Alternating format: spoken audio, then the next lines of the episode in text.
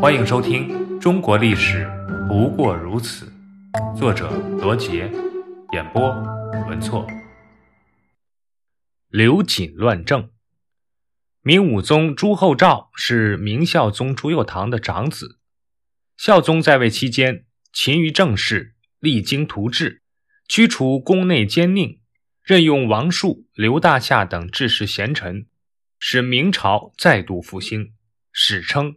弘治中兴，可惜孝宗英年早逝，三十六岁就因病辞世。明孝宗临终时，曾召见内阁大学士刘建、李东阳、谢谦等人，让他们用心辅佐年幼的太子朱厚照。第二天，孝宗又召见太子，嘱咐他要遵守祖训，任用贤能的大臣，依靠老臣，用心治国。吩咐完毕。当天中午，孝宗便与世长辞，见列祖列宗去了。公元一五零五年正月十八日，太子朱厚照继位称帝，为明武宗。而武宗继位后，并未遵照孝宗的遗嘱。虽然他给刘建等大臣加官进爵，但却无意重用他们来治理国政，而是宠信自己的宦官刘瑾等人。当时。刘瑾掌管中古司，中古司的首要职责是出朝中古。另外，中古司还负责宫内乐舞、演戏、杂耍等事。在武宗还是太子的时候，刘瑾等人为了巴结这位日后的皇帝，每天都展示一些奇特的玩意儿，以博取太子的眼球。当时的东宫被人们戏称为“百戏场”，致使武宗自幼便沉溺其中。学业和以后的政事自然也就荒废了许多。刘瑾与宦官马永成、高凤、罗祥等八人都因为曾在东宫侍奉过武宗，因而备受武宗的宠信。他们欺上瞒下，恣意横行，史称八虎。在八虎中，刘瑾最为凶狠狡诈，为八虎之首。他十分欣赏和佩服英宗时期的大宦官王振。认为王振善于揣摩皇上的心理，因而深得皇帝宠信。于是刘瑾便效法王振，经常弄来些鹰犬、歌妓供武宗玩乐，还经常带着武宗微服出宫，或摔跤游戏，或私夺民女。武宗玩的那叫一个开心，因此对刘瑾等人是愈发的宠爱，擢升他们为内宫监、总督团营。团营是明朝军队的主力。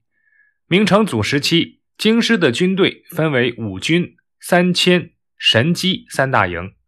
土木堡之变后，三大营全部覆灭。景帝时期，兵部尚书于谦在各地挑选精兵，分十营集中团练，称为团营。而刘瑾此时总督团营，便控制了军权，也为他后来的专权。打下了基础。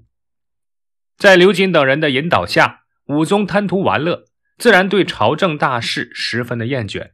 大臣们针对朝事写成了奏书，武宗只是写上了“闻之”二字，便再没有结果。刘瑾等人则劝说武宗，命在各地镇守的宦官四处搜刮，以供挥霍，还为武宗建起了三百多处私人的庄园。其中，光直隶一省便有三十六处。皇庄内派宦官负责管理，这些宦官依仗皇帝的威势，剥削百姓，无恶不作，致使京城百姓深受其苦，怨声载道。而武宗则过着肆无忌惮的淫乱生活，甚至微服出宫，在妓院里厮混，全无体统。面对这种情形，大学士刘建。李东阳、谢谦等人多次进谏，武宗却听信刘瑾的话，将刘建、李东阳等人逐出朝廷。这之后，刘瑾便更加的猖狂，对支持刘建的官员大打出手，将反对自己的五十三人列为奸党，或杀或贬，制造了一大批的冤案。刘瑾在迫害一己朝臣的同时，又极力扶植自己的党羽，结党营私。刘瑾的专权使朝政混乱，他在权势的道路上是越走越远，最后竟动了篡位之心，企图伺机夺位。但是刘瑾只顾自己作威作福，没想到其他的七虎正注视着他的一言一行。因为原来他们向刘瑾要权办事之时，刘瑾总是不肯照顾。这时间一长，矛盾便逐渐开始激化。公元一五一零年四月，武宗派都御史杨一清。和七虎之一的太监张勇去平定安化王的叛乱。叛乱平定之后，在向武宗报告战况时，揭发了刘瑾的十七条大罪。武宗听后不禁大吃一惊，忙命令将刘瑾抓捕审问。第二天，武宗亲自出马去抄刘瑾的家，结果果然发现了印玺、玉带等禁止百姓和官员私自拥有的禁物。在刘瑾经常拿着的扇子当中，也发现了两把匕首。武宗大怒，终于相信了刘瑾谋反的事实。同年八月，刘瑾被处以凌迟。凌迟用老百姓的话说，就是千刀万剐。据说刘瑾一共被割了三千多刀，总共行刑了三天的时间，才最终死去。好，老少爷们儿，别着急。一共有三万六千刀，要刮三天，少一刀，刘犯少活一刻钟，上头都会追究我的过失。要留紧肉的人，把钱预备好。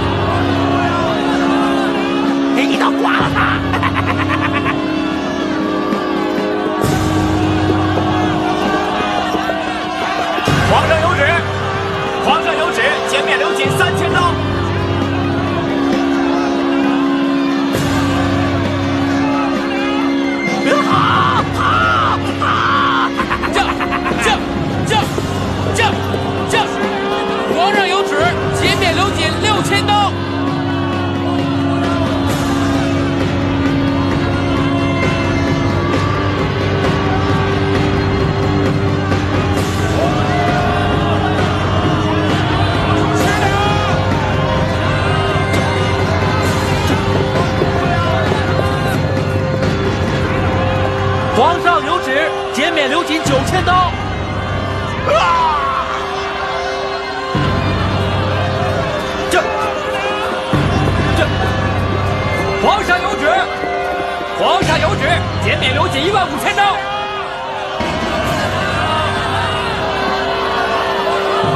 早就应该动手了。胜者亡，败者寇。不至于连累二汉的。